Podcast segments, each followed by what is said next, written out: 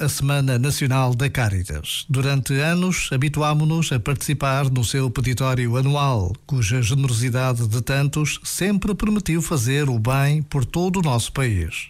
A pandemia alterou esta regularidade, mas o peditório está de volta nas ruas das nossas cidades.